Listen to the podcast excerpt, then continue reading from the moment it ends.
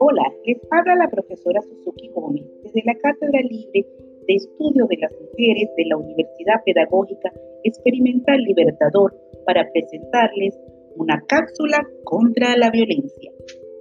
El tema de hoy es el acoso ideológico. El acosar a un ser humano independientemente de su sexo género a través de la imposición ideológica es un delito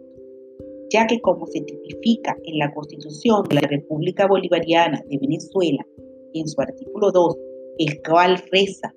abro comillas, Venezuela se constituye en un Estado democrático y social de derecho y de justicia que propugna como valores superiores de su ordenamiento jurídico y de su actuación la vida,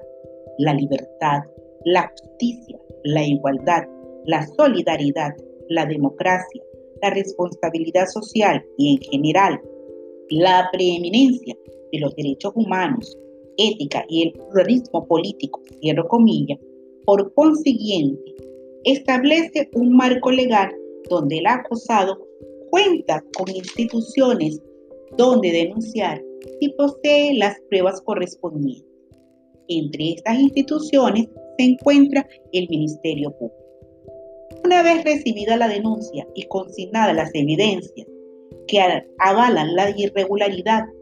la institución se encuentra en la obligación de asignar un fiscal con competencias en violación de los derechos humanos y éste ha de estudiar el caso. El paso siguiente, una vez analizadas las pruebas y si se encuentran elementos probatorios, es llevar la causa al juzgado correspondiente, donde será conocida por un juez de primera instancia, quien citará las partes involucradas y posteriormente leerá los cargos al imputado, tipificará el delito correspondiente e impondrá la pena según la gravedad y los atenuantes que corresponden.